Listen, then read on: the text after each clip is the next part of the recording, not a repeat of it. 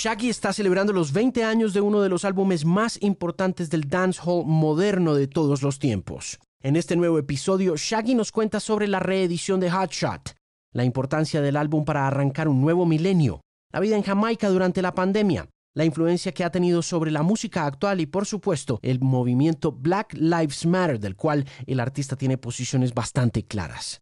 Esta es una conversación con un exponente masivo de la historia de la música de Jamaica y solo sucede aquí. Es Shaggy en el podcast por Canal 13. Sir, I must say, I'm doing all right. How about yourself? It's been a it's been a crazy morning. I've been up early and running around, and here I am now. So, what you what you been up to this morning? Tell me. I did some press this morning, and um, I continued to. I went and uh, uh, had a, a, a, early meeting and then was trying to head back in time to get the other set of press would be this one, but uh, you know I ran in a little late. Listen, I must say you're looking. You, you, I must say you're looking mighty good, man. Look at that. Thank hat. you very much. well, you know it's Jamaica, and and because we're in COVID, you kind of have to try to make the best of life at this point. You know, so that's that's the whole drama of it yeah. So what tell, tell, uh, t- tell me a bit about life in Jamaica during this COVID times. How's the country holding up? You know, I have to to really give a lot of props to the government of Jamaica um, for the fact that they have. I think they have done an incredible job of flattening the curve. Um, you know, funny enough, when I got here, uh, I think they, they, they jumped in really early. They implemented, you know, uh, social distancing, curfews. It's mandatory by law to, um, to wear a mask in public and you're checked not just by the authorities, but by people also, regular citizens. And I think that is really, really good. And it is, you can, you have seen where that has paid off for us we don't have as much cases as everywhere else. And um, and everybody is really taking it as now a part of the culture you know just part of everyday life. You know wearing masks and all that. I'm so definitely glad to hear that. I'm I'm glad to hear that uh, everything is going well. It's not going so well in other parts of the world, so it's definitely a relief to know that Jamaica is doing safe within you know the the crazy moment that we're living in right now you know? Yes sir. Yes sir. So we're here to talk about hot shot and uh, I, I can't you know stress this enough. I can't emphasize the importance of hot shot enough. So i guess i would begin with saying that many of the things that have happened over the course of two or three years in terms of the expansion of culture in uh, in the US of Jamaican culture, of dancehall culture, wouldn't have been possible if it weren't for you and for that album. Uh, yeah, I think, you know, uh, the thing about Hot Shot is a very monumental album for the, for the genre. You know, it was definitely the album that brought numbers to the game and brought um, the genre onto many um, mainstream platform and really gave us a seat at the table. And um, so when I was asked to really do a commemorative, uh, you know, kind of a re-release of a remaster, I was like, I, I, I agreed with it because it was monumental, but I didn't want to do it track for track because those classics are already there. They were still so recurrent on radio. Uh, a lot of kids were still, you know, doing TikToks to them and all of that. So I wanted these kids to experience what we experienced in 2000, but in their vibe. So I solicited some young producers and started to experiment with trap and reggaeton and Afro beats and hip hop. And I really liked how they sound. I did it to the five most streamed tracks on the album, which is Angel, It Wasn't Me, Love Me, Love Me, Keeping It Real, and Hot Shot. And I took the same concept to some of my older track, Mr. Boombastic, Old Carolina, um, Strength of a Woman, and Hey Sexy Lady. and uh, just created with about five new songs. One with me and Sting called Primavera, and and did over such classic as Buckingham Palace and um, Electric Avenue.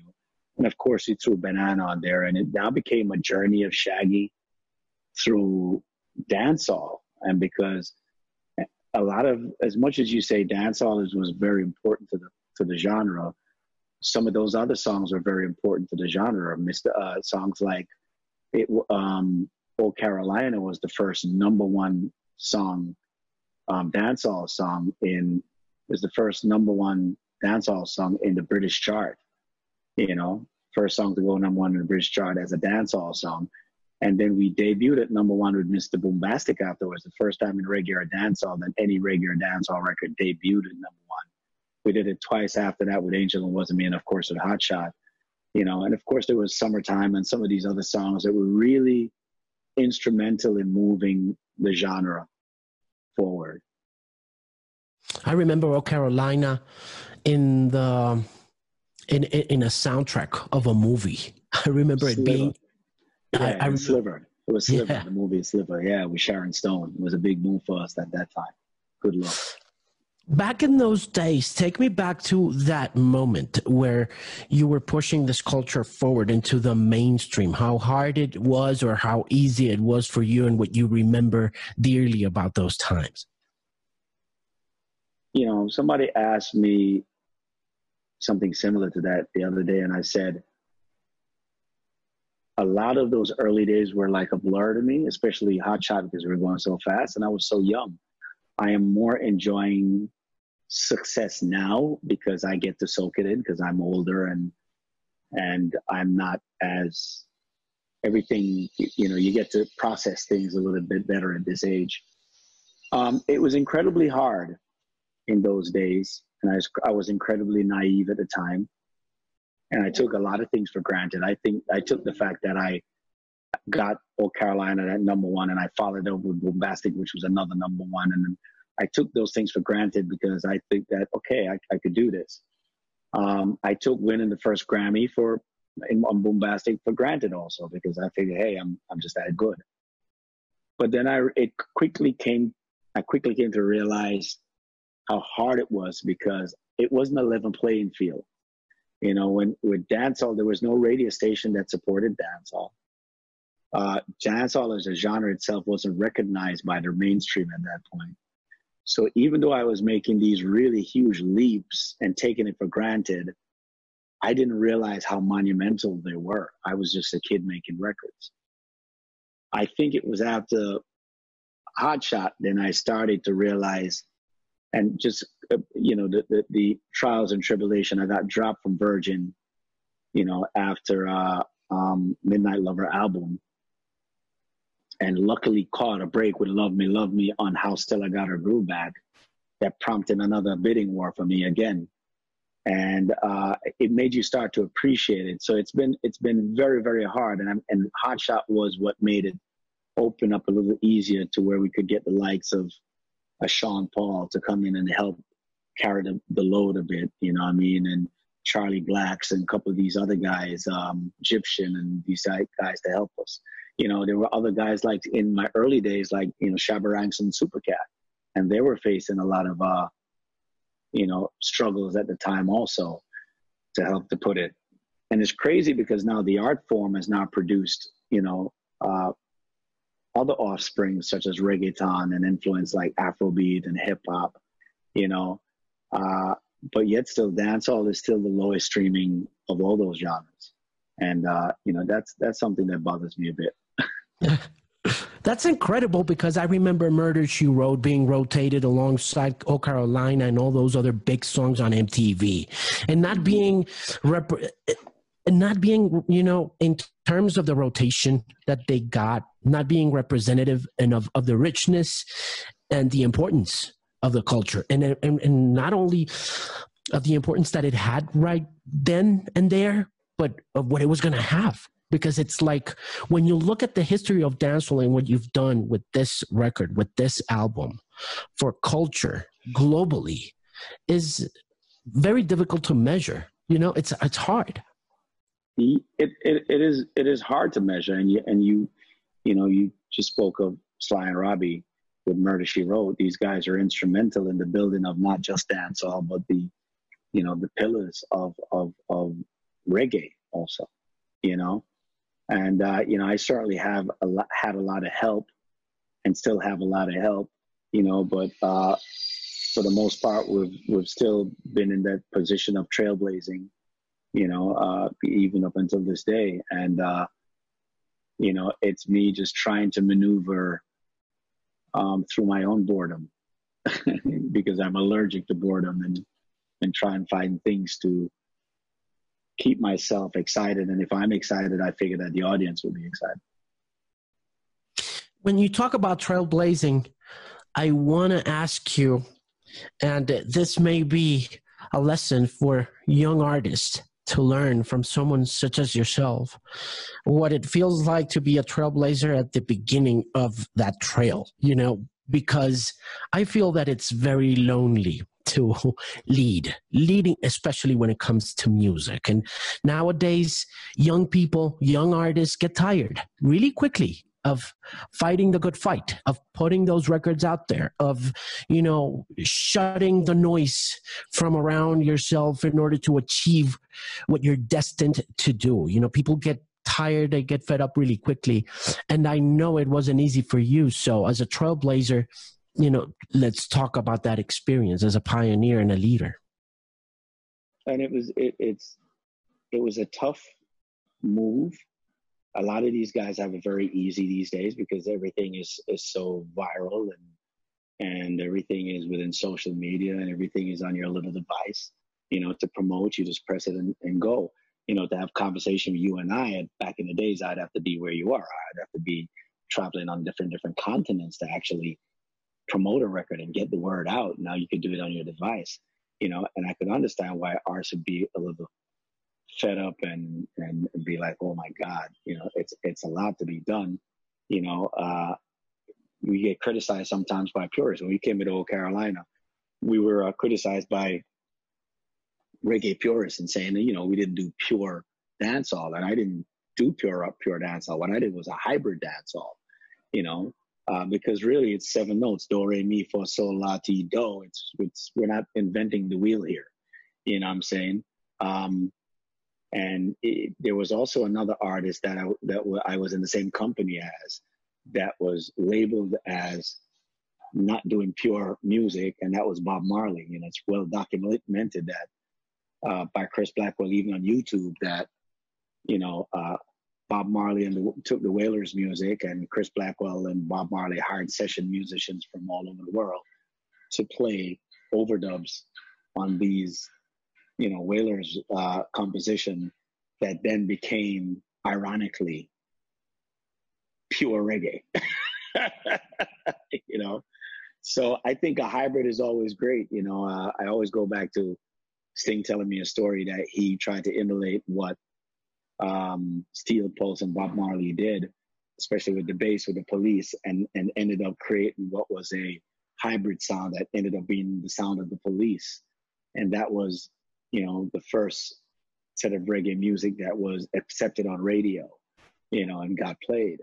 So, you know, a hybrid is always the way to go to move the culture. If you're just repeating what your forefathers have done, then you're not really moving the culture forward.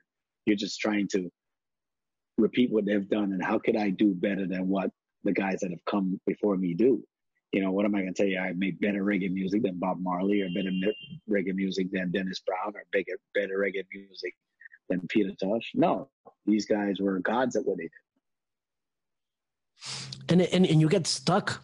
You know, it's funny because when you when you respect the trade, uh, I'm not saying you don't respect the trade, that you don't respect the culture, but when you don't try and go further, you get stuck. And I think that's the one of the reasons why genres die out. You know. Absolutely, Absolutely. And and if you're not trying to come with new vibe and new energy and put put do things to make uh, make the music grow and make the culture grow, then you're not really doing your job.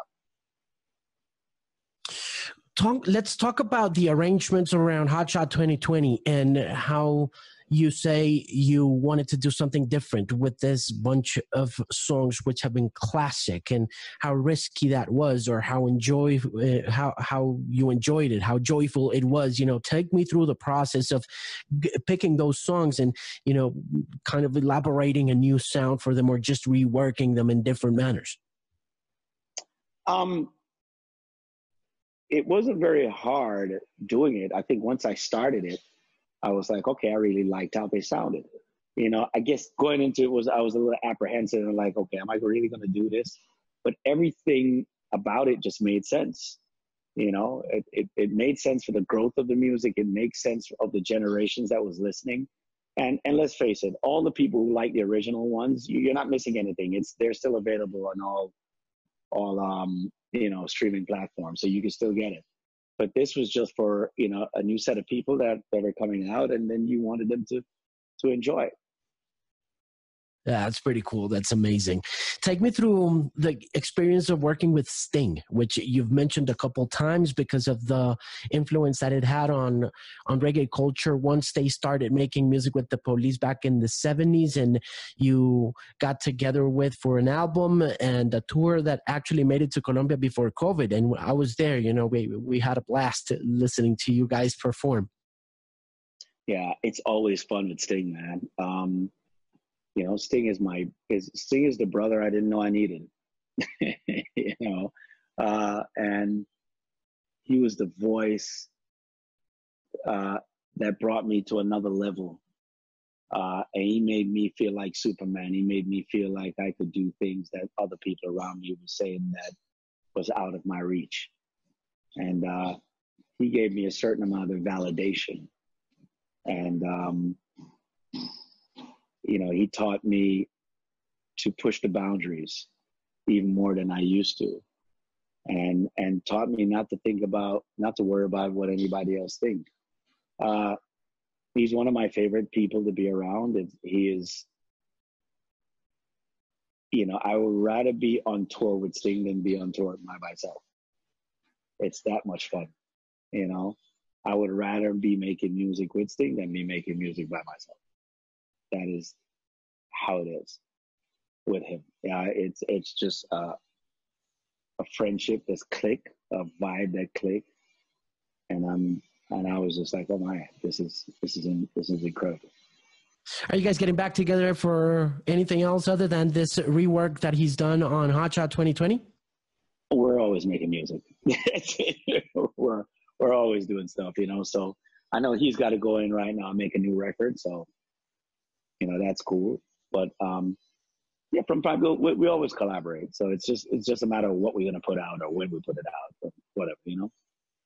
I have a question regarding the influence of reggae music and dancehall music on on British audiences and how those audiences were uh, a little more prone to the culture than American audiences because once again and as we started this conversation I think you were a, a pioneer and a trailblazer in making that music available and accessible for American audiences, which have always been uh, a bit harder to reach. Mm-hmm. Why do you think that happened?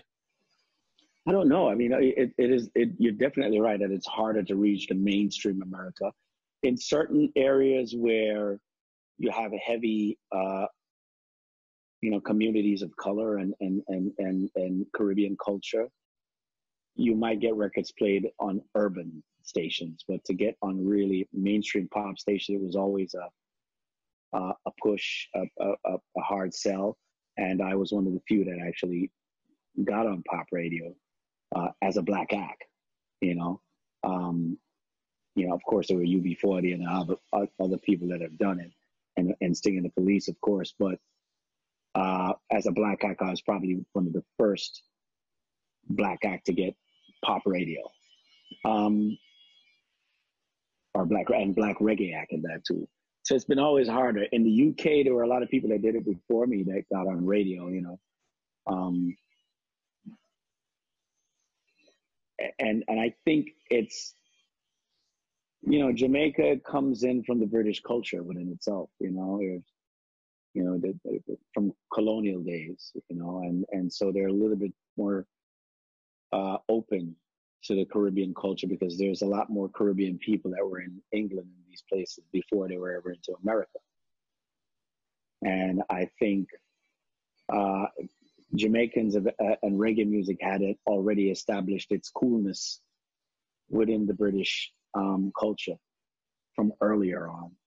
And so it made it cool. And then you had people like the Rolling Stones who, you know, uh, Keith Richards and them were always in Jamaica. You know, you had a lot of, of course, the police, a lot of these, these British rock bands, you know, uh, were, were pulling from the culture of Jamaica. And of course, Chris Blackwell is a big part of it, even with U2 and, you know, of course, Grace Jones and a lot of these people and Sly and Robbie were pioneers in, in, in feeding that coolness to the uh, the British the British culture.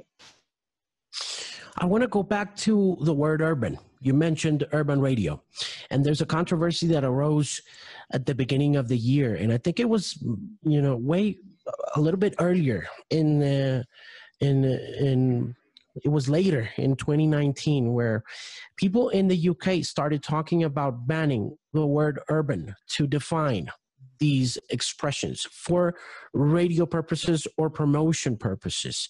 And I'd like to know what your take is on getting the word urban out of the conversation and moving forward uh, with another definition or another term. You know, we could sit here and argue about removing titles but are we really going to remove the problem? You know, that's that's the main question. You know, uh, it was categorized as urban because uh, it, it played black music, and they said black music were from the inner blacks were really from the inner cities, and that was an urban, um, as they labeled it, you know, a urban representation. Uh, you know, I'm cool with getting rid of the titles if they're going to fix the problem, you know, and let black acts also get played on other format on pop radio. You know, uh, are we going to sit there and change it to black radio? Because a lot of people call urban radio black radio, you know? Or are we just going to say all radio and, and erase all the genres? These are debatable um, questions, you know, that conversations need to be had on them. Because the problem does lie, it shouldn't have taken this long for an urban dancehall act or black dancehall act to break into the pop charts and break into pop radio, you know? And uh, so you know discrimination and, and, and racism has been a part of the uh, the fabric of, of culture and of our lives over the years. You know let's let's look at reggae pop bands. Any band that has sold over 10 million. Let's start there. That in reggae. UB40 white. Uh, the police white. Um, Ace of Base, white. Uh, even now, biggest reggae band is a band called Rebelution out of California, white. Arguably so, the greatest reggae artist of all time, Bob Marley. Only number one he's ever had was a song called I Shot the Sheriff. It's the only pop song sang by the white guy, Eric, Eric Clapton. Clapton. So it's it's not you cannot sit there and ignore it, you know. they say there are three top streamers in dancehall and reggae right now. Shaggy, Bob Marley, and Sean Paul. It's not coincidence that those three guys are three half white guys. you know so there's a lot to be debated a lot to talk about and let's start having the conversation about them because it's only through conversation that we're to um, ignite change you know And so if you're going to remove the title, you got to talk about removing the problem. Nile Rodgers told me a couple weeks back, we had a conversation uh, about the Black Lives Matter movement, and he reflected upon his role in the civil rights movement through disco music, which was something that really amazed me because I always thought from my Latino standpoint and from what I've learned uh, back in high school that the civil rights movement was a movement when it came to musical terms where uh, only like the funk and soul brothers uh, took it upon themselves to push the culture forward. Sam Cooke, James Brown, you know, uh, Marvin Gaye. But then here's Nile Rodgers t- telling me about the end of the Vietnam War and the beginning of a different kind of movement that was based on dance you know, and how important that was to get that conversation forward and move it uh, alongside a whole bunch of other stuff like women's rights and uh, gay rights and things like that. And how it, at the same time, I was thinking as he spoke about this, how, how, how he changed the world through music by just making great music that nobody could control themselves and dance to the music. And I and I think that's also a part of activism through music, which is what I believe that you would what you've done, you know, with songs that cross over to the mainstream and take over what white people did with black culture at a moment and you kind of repossess do you do you feel that like that's a little bit of a um you know, a little bit of a revenge for everything that has happened cultural appropriation, racism, uh, discrimination? Every black act uh, is is a uh, is doing protest music in some form. You know, every every black act uh, know, is is um, is doing is is an activist. Period. You know, you don't have to sit down there and be speaking about the the, the subject matter. Even if you're saying baby, baby, ooh, baby, I love you as a black act and getting it to number one, that's activism. Michael Jackson, though he was singing Billie Jean and Beat It, you know, it was an act of activism and his, and his own. He was protesting, you know. He was pushing the barriers to get on MTV that only played white videos, you know, and breaking barriers. So there's not a, a black act that's around that is not, you know, playing their part in being an activist. It's activism, period. If you're doing black music, you know, I've done it for reggae. I've done it as a black man doing reggae. You know, it's just simple as that there's some who would sit down and says, well, you know, the really true activist is Bob Marley, or the really true activist is James Brown, or or um, you know, uh, people who do active who have done music with activism lyric lyrics in it, you know, and subject matter. But I don't think it's just them alone.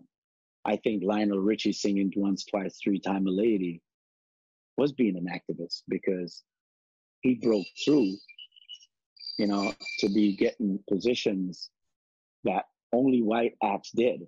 And if you really sit down and think about it, let's think about it for a second. All the black acts that have achieved the level of most white acts have done it by being at genius level. Think about what I'm saying. The acts that are black acts that are in the same pay grade as your big white acts are of genius level. Stevie Wonder, Prince, Michael Jackson, James Brown. And even James Brown didn't get to that dollar figure of mainstream. Bob Marley would have had he lived longer. But you think about all these people that I'm calling Lionel Richie, that that these guys get top dollar. Whitney Houston when she was alive. Think of the black acts that have gotten the top dollar, whether it be for show, royalties, deal, uh, Ray Charles. They're all at genius level. Jay Z, Beyonce, genius level.